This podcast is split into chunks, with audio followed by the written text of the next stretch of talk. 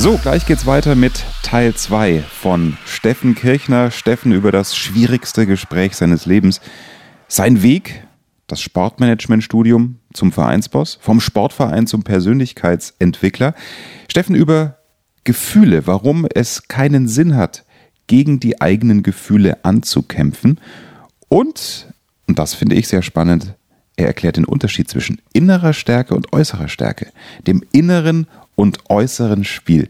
Nach diesem Gedanken schaust du ziemlich sicher ganz anders auf deine eigene Persönlichkeit, dein eigenes Leben und zwar ohne Chaka Chaka und Räucherstäbchen. Versprochen. Hier ist Teil 2 mit Steffen Kirchner. Steffen, Steuerberater sein ist doch eigentlich ein schöner Beruf, oder? Total, aber halt nicht für jeden. Ne? Also mein Papa kommt manchmal, der ist jetzt 71 Jahre alt, arbeitet immer noch sechseinhalb Tage die Woche, ist unglaublich. Und der kommt manchmal dann von so Steuerseminaren zurück, wenn es dann irgendwelche Steuerneuerungen gibt und dann jammert er so ein bisschen. Und er ist ein total positiver Mensch. Das ist der einzige Moment, wo er immer jammert, das ist so ein, zweimal im Jahr.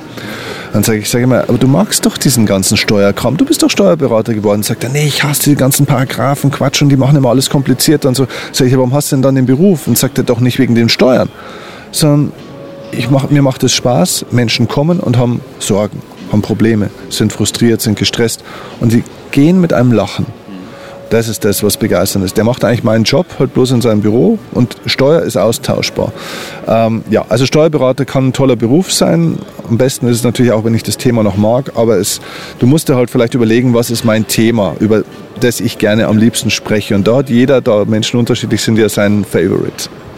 Es war aber lange Zeit wahrscheinlich auch erstmal in deinem Kopf, oder? So, in, wenn du damit aufwächst und in, in diesem Betrieb auch ein Stück weit mit groß wirst. Du hast ja auch angefangen, BWL zu studieren. Also die Weichen waren ja schon gestellt, dass du diesen Weg einschlägst. Wie lange?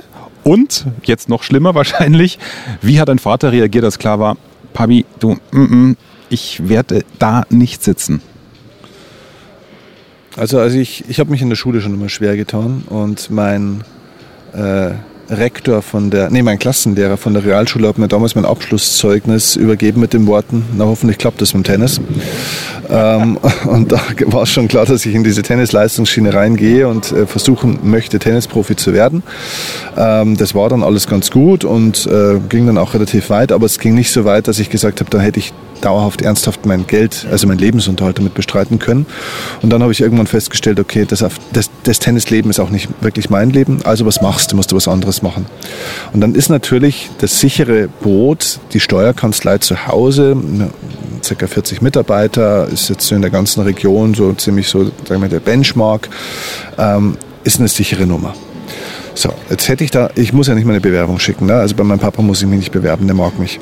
Ja. So, jetzt äh, ist klar, wie kommst du da rein? Also musste BWL studieren. Und dann habe ich aber irgendwann auch gemerkt, es ist vielleicht ein tolles Feld, ein toller Beruf, aber eben nicht für mich. Und dann habe ich irgendwo für mich festgestellt, ich möchte, ich möchte meine, meine Fähigkeit, wirtschaftlich zu denken und unternehmerisch zu denken, das ist eine Fähigkeit von mir, ich bin analytisch gut, möchte ich kombinieren mit meinem Leidenschaftsthema. Und das ist Sport, das ist Motivation, das ist dieses, diese Psychologie, die mich interessiert hat auch immer. Das möchte ich kombinieren. Habe dann später Sportmanagement studiert, aber das wusste ich am Anfang noch nicht. Und erstmal kam ich dann wirklich in einer Marketing-Vorlesung im BWL-Studium auf die Idee, Mensch, äh, das willst du nicht mehr. Und ich bin sehr radikal in meinen Entscheidungen. Ne? Hier Entscheidungen treffen, komme in die Handlung, Point of No Return. Das heißt, ich bin nach Hause gefahren und habe meine Exmatrikulation geschrieben und habe die weggeschickt. Und dann habe ich meinen Papa angerufen und habe gesagt, Papa, wir müssen abends uns treffen. Meine Eltern waren getrennt damals und so, er hat woanders gewohnt. Und ich habe drei Botschaften. Erstens, ich habe heute mein Studium geschmissen. Zweitens, ich werde nicht Steuerberater. Und drittens, und das ist das Schwierige gewesen, du brauchst einen neuen Nachfolger für deine Kanzlei.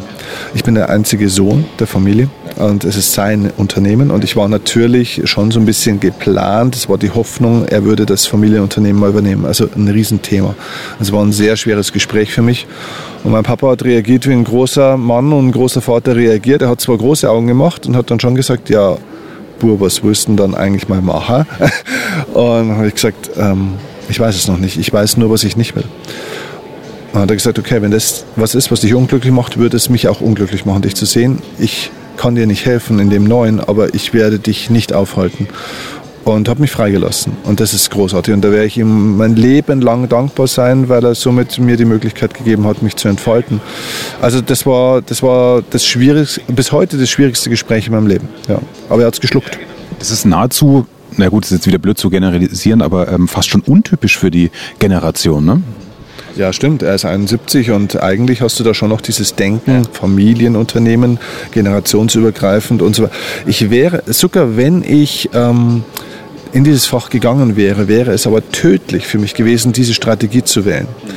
Ob ich dann diese Firma irgendwann mal hätte übernehmen sollen oder wollen, ist dann sowieso noch mal auf einem anderen Blatt Papier. Aber ich kann nur jedem empfehlen, der vielleicht jetzt, es ist ja grundsätzlich nichts Schlechtes daran, das zu machen, was der Papa macht oder was die Mama macht oder so. Ne? Ein Familienunternehmen weiter zu übernehmen, ist eine tolle, kann eine tolle Geschichte sein, wenn es dein Thema, wenn es dein Herz anspricht. Äh, aber geh zuerst woanders hin. Geh nicht zu früh in die Schuhe, äh, in die du irgendwann mal reinschlupfen sollst. Äh, hol dir viel, werd eine eigene Marke erstmal, ne? weil sonst bist du immer im Schatten der Person und du kannst dich nie selber entfalten, weil das immer wieder beim Thema Kopieren. Du orientierst dich natürlich an dem Vorgänger und ähm, das ist vielleicht nicht gut.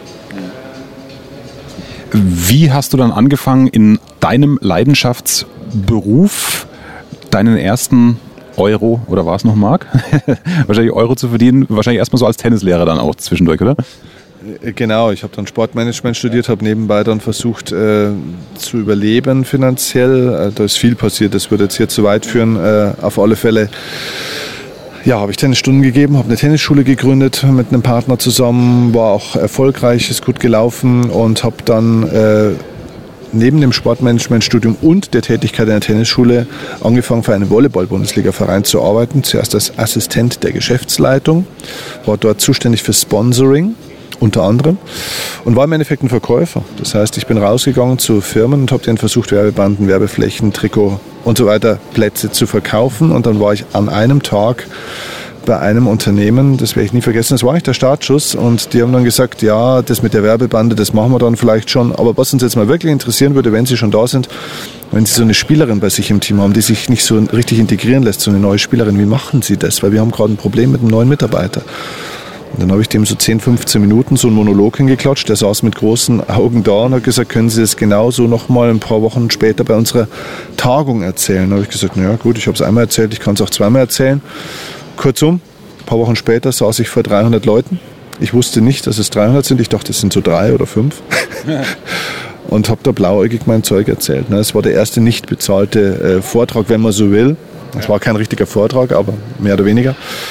Und es kam so gut an und hat auch Spaß gemacht, dass ich mir gedacht habe, vielleicht sollte ich das lernen. Und dann habe ich angefangen, wieder motivationspsychologische Ausbildung, Mentaltraining, also wirklich das mal fundiert zu lernen, wie man es auch vermittelt.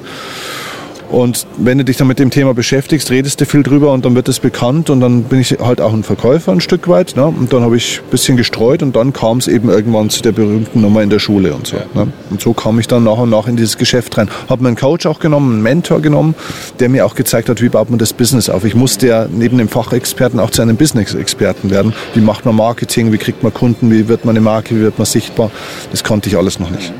Aber dann war da wahrscheinlich die Nervosität vor dem ersten Vortrag gar nicht so das Thema. Ne? Also auch wenn du sagst, du wusstest nicht, 300 äh, Menschen sitzen vor dir, weil jetzt das greift, was du im ersten Teil gesagt hast. Rede über etwas, wo du dich super auskennst, wo du eine Leidenschaft dafür hast. Deswegen ist es wahrscheinlich rein inhaltlich gesprudelt und hat somit die Sorge weggedrückt, könnte ich mir jetzt als Fernanalytiker vorstellen. Ja, das stimmt. Äh, da war ich eigentlich eher einfach nur ein Geschichtenerzähler an der Stelle und habe eigentlich nur einfach ein, zwei Erfahrungen erzählt und habe gar nicht verstanden, das ist genau der Beruf des Vortragsredners. Ein guter Redner ist ein Erzähler von Geschichten. Er ist kein Prediger. Ja? Wir sind kein Pfarrer oder Priester oder irgend sowas, auch wenn sich manche so verstehen und sich auch manche so darstellen. Aber äh, alles in allem geht es nicht darum, Menschen zu belehren, sondern Menschen zu inspirieren mit eigenen Erfahrungen und Geschichten. Und deswegen ist es so wichtig, dass auch junge Leute, es gibt so viele junge Menschen, die mittlerweile auch so gerne Redner werden wollen, dass sie verstehen, hey, ähm, leb erstmal. Also mach erstmal was, dass du auch was erzählen kannst. Es ist zu wenig, zehn Bücher zu lesen und sieben Seminare zu besuchen, von jedem das Beste mitzunehmen und Wiederkäuer, ne? so, äh, so Motivationssprüche Wiederkäuer. Das ist zu wenig und ähm, wirf dich erstmal ins Leben, mach mal ein eigenes Business, starte mal was äh, und dann irgendwann können wir mal drüber reden. Aber jemand, der jetzt 20 ist oder 22 ist, der jetzt professioneller Vortragsredner werden will, da muss man erstmal immer hinschauen, worüber er spricht. Ich meine, es gibt 20-Jährige, die haben echt schon krasse Sachen erlebt und ist alles okay. Das kann man nicht über einen Kamm scheren und vielleicht wollen die ja auch über Blockchain-Technologie reden, wo die jetzt vielleicht mehr Ahnung haben als jetzt jemand, der vielleicht 49 ist oder 50. Okay, aber alles in allem, ähm, wenn der jetzt irgendwie so ein Life-Coach, also ein Life-Coach mit 20 finde ich schwierig, die Vorstellung. Auch das haben wir im ersten Teil schon angesprochen. Tiefschläge, ein Stück weit äh, Misserfolg im Business sind wichtig blöd ist doch in dem Moment erstmal, wenn du den Tiefschlag privat erlebst, dass er passiert. Also du hast da ja auch ziemlich auf die Fresse gekriegt vom Leben, würde man als Außenstehender sagen, äh, ein sehr guter oder dein bester Freund ist gestorben, kurz danach deine deine Mutter, was ja von der Bezugsperson nochmal äh, ganz anders und ganz schlimm ist, wenn, wenn sich jeder da mal jetzt sofort reinversetzt und denkt, okay, wie wäre es, wenn, wenn meine Mutter auf einmal nicht mehr da ist. Nachdem du sehr reflektiert bist und auch ein guter Analytiker, vielleicht kannst du uns die Essenz dessen mal kurz mitgeben. Ab wann hast du gemerkt, in dieser, ich nenne es mal Ereignisspirale, dass dich das sogar in irgendeiner Form weiterbringen kann? So hart das jetzt klingt. Ich muss ehrlich sagen, diese Erkenntnis kam relativ spät. Ähm, aber es gab einen Schlüsselmoment dafür. Und dieser Schlüsselmoment war tatsächlich bei einem Seminar, ähm, das ich in der Firma gehalten hatte. Und es war ein sehr langes Seminar, ähm, war wirklich ein Ganztagesseminar, sieben Stunden. Und in diesem Seminar werden manchmal auch, äh, gibt es manchmal auch natürlich eine Frage, ist ja kein Monolog jetzt wie bei einem Vortrag. Und dann kam äh, eine sehr, sehr tiefgründige Frage von einer Teilnehmerin, die auch wirklich gerade ein sehr großes Problem hatte, die verzweifelt war und die äh, sehr in Konflikt ging mit einer Aussage, die ich hatte. Die Aussage von mir war, es gibt immer was Gutes daran. Also suche nach dem Guten daran. Und dann hat die mir eine Geschichte erzählt und so weiter, die also wirklich, wo du auch sagst, na, da kann es erstmal nichts Gutes daran geben. Und dann habe ich ihr die Geschichte von meiner Mutter erzählt und äh, alles Mögliche und dass ich ja mittlerweile auf Bühnen gehe und auch diese Geschichte erzähle.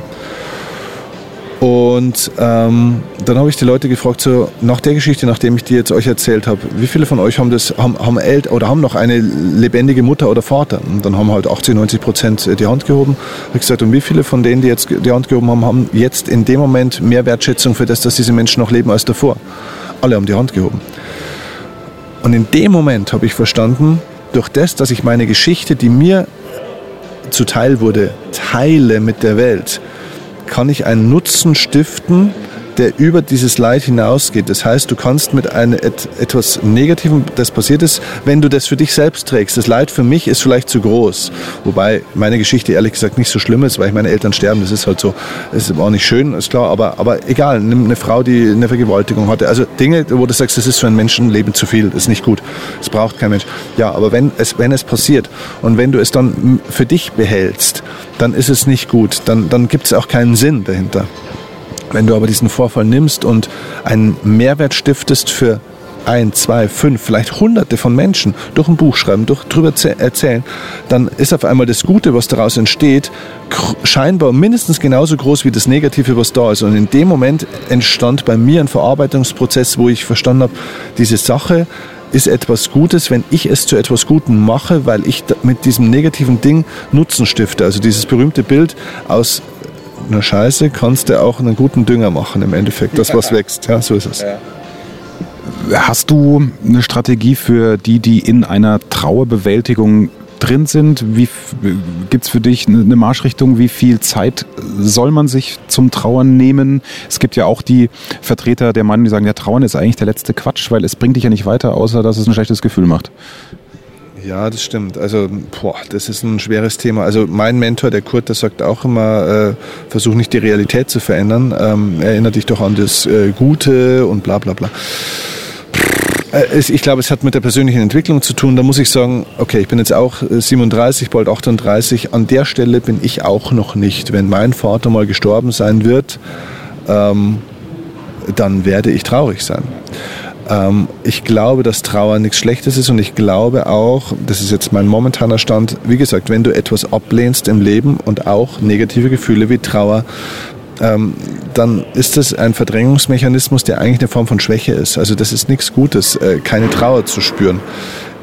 Die Frage ist, wann lasse ich dieses Gefühl zu? Und das ist, glaube ich, die, der Punkt, wo ich sage, Trauern ist was Wichtiges, ich entscheide aber wann. Jetzt gehen wir mal von dieser akuten Phase weg. Ich meine, wenn jemand stirbt und so weiter, dann bist du einfach mal ein paar Tage im Loch und das ist auch vollkommen okay. Unterdrückt dieses Gefühl nicht. Bloß dann irgendwann muss ich eine Entscheidung treffen, dass ich sage, so, und jetzt geht's weiter. Also ich glaube, dass es wichtig ist, mach dein normales Leben möglichst stark weiter. Nimm dir dann nicht eine, einen Monat irgendwie eine Auszeit, wo du sagst, jetzt geht gar nichts mehr, jetzt muss ich erstmal meine Trauer überwinden oder so. Dann, das zieht dich in den Strudel runter. Trauere selektiv. Das ist, wäre meine Antwort drauf. Das heißt, nimm dir Stunden oder Tage, wo du sagst, ja, jetzt gehe ich rein, jetzt bin ich traurig, jetzt bin ich vielleicht sogar an Orten, wo ich mit den Menschen verbinde. Ich habe damals, nachdem meine Mama gestorben ist, das Jahr danach, habe ich alle Tennisturniere gespielt. Nochmal, wo ich mit ihr auch früher war und mir ging es richtig schlecht. Richtig schlecht, weil ich sie draußen auf der Bank noch sitzen sah. Die war die engste Bezugsperson und die hat mich auch in diese Tenniswelt mit reingebracht und habe mich immer supportet. War mein größter Fan. Und das war echt schwer, aber es war in dem Moment dann auch okay. Und danach war es dann aber auch wieder weg. Also wenn du es selektiv rauslässt, glaube ich, ist es gut, lass die Gefühle raus. Und heißt ja auch immer, Tränen reinigen die Fenster der Seele, ist ein schöner Spruch. Das stimmt, ja. Das, dann kann man auch wieder besser sehen danach. Aber ich glaube, schwierig ist, wenn man sagt, man kämpft gegen irgendein Gefühl an. Das ist immer schlecht. Weil alles, jedes Gefühl, gegen das du ankämpfst, ist wie Wasser. Das sucht sich einen Weg. Irgendwann kommt's. Du unterscheidest zwischen innerer und äußere Stärke. Da würde ich gerne nochmal noch mal, noch mal reingehen. Also inwieweit, dass wir alle mehr im Innen leben sollten, obwohl ich dieses Wort soll irgendwas äh, mach, du musst irgendwas nicht, nicht so mag. Ich glaube, es hilft auf jeden Fall natürlich, das irgendwann mal zu erkennen. Haben wir auch schon mehrfach angesprochen, auch beim, beim Glücklichsein. Aber du arbeitest auch mit Profisportlern oder hast mit denen äh, gearbeitet. Was ist denn deren größter Kampf mit sich selber, was du vielleicht auf innere und äußere Stärke in diesem mentalen Bereich äh, runterbrechen könntest? Der größte Kampf ist immer der Kampf um die eigenen Gefühle. Also das heißt, es gibt ein inneres und ein äußeres Spiel im, in so einem Leben von so einem Sportler zum Beispiel. Ne? Es hat zwei Spiele, die er gewinnen sollte, müsste. Ähm, und wenn der Fokus sehr stark aufs äußere Spiel geht, dann habe ich hier ein Problem. Also das äußere Spiel, das ist das Spiel, ich will einfach gewinnen, zum Beispiel. Ne? Das Ergebnis soll am Ende stimmen. Oder ich will mehr Geld verdienen, wenn es jetzt ein Unternehmer ist zum Beispiel. Äh, dieses äußere Spiel, da habe ich keine hundertprozentige Kontrolle drüber. Und alles, was mir sehr wichtig ist, worüber ich aber keine hundertprozentige Kontrolle habe, macht mir Angst macht unsicher, bringt auch einen Zweifel oder in die Resignation, wenn es zum Beispiel noch nicht funktioniert. Und ich gebe schon alles und die Leute geben Vollgas und trotzdem kommt das Ergebnis nicht. Es liegt meistens daran, dass äh, eben hier diese, dieser Kontrollverlust ist eine Form von einer fehlenden Selbstwirksamkeitsüberzeugung. Das heißt, ich muss die Erfahrung machen, ich kann selbst etwas wirklich kontrollieren. Und deswegen sage ich immer den Leuten, lerne das innere Spiel zu kontrollieren. Das ist das Spiel deiner Gedanken und Gefühle. Da gibt es jetzt gerade im Sport, gibt es ja zum Beispiel Techniken. Jetzt nehmen wir mal als Beispiel einen Tennisspieler, das kann man sich dann vielleicht gut vorstellen. So, einen, so ein Ballwechsel in einem Tennisspiel dauert für einen Profi, je nach Belag, zwischen 6 und 12 Sekunden. Der Moment bis zum nächsten Ballwechsel, die Pause, ist deutlich länger, ist bis zu 30 Sekunden. Das heißt, in einem ungefähr zweistündigen Tennismatch hast du eine effektive Spieldauer von 40 Minuten. Dazwischen wartest du. Diese Zeiträume des Wartens hast du wahnsinnig viel Möglichkeit, Dinge zu denken. Und es gibt Strategien, wie du diese Pausen strukturierst, dass du also es nicht dem Zufall überlässt, was du da denkst. Das ist die Aufgabe von einem Profisportler. Lerne deine Gedanken zu strukturieren in dieser Zeit. Und wenn du deine Gedanken strukturierst, strukturierst du auch damit deine Gefühle. So, und das ist die Aufgabe. Somit gewinnen sie ihr inneres Spiel, sind auf einer inneren Balance oder Glücksskala oder, oder wie auch immer, so auf einer 7 bis 8. Nicht zu euphorisch, aber auch nicht negativ.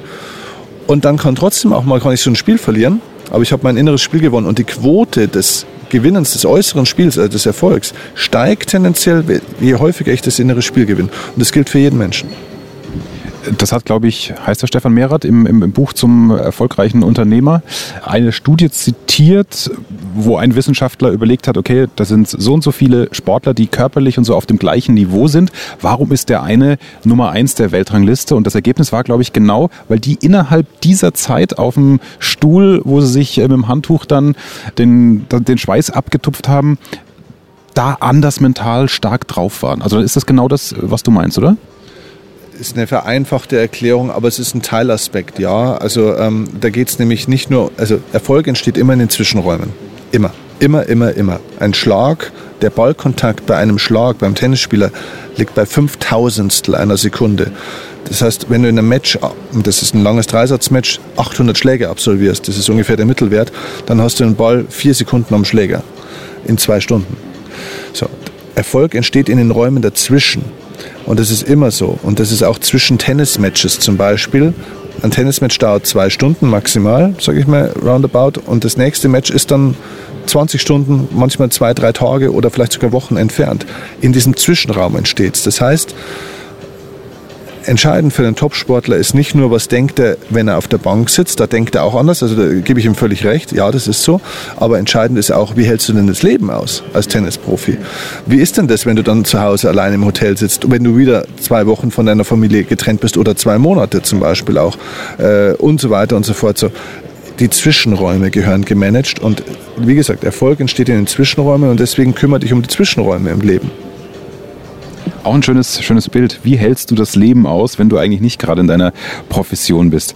Steffen, wir könnten stundenlang weiterreden, glaube ich, äh, machen das nicht, aber ich finde es jetzt äh, schön, noch ganz kurz dich ein bisschen persönlicher aufblitzen zu sehen mit dem Fragebogen. Einfach gerne Sätze vervollständigen, du kennst das Spiel vielleicht. Am besten entspanne ich, wenn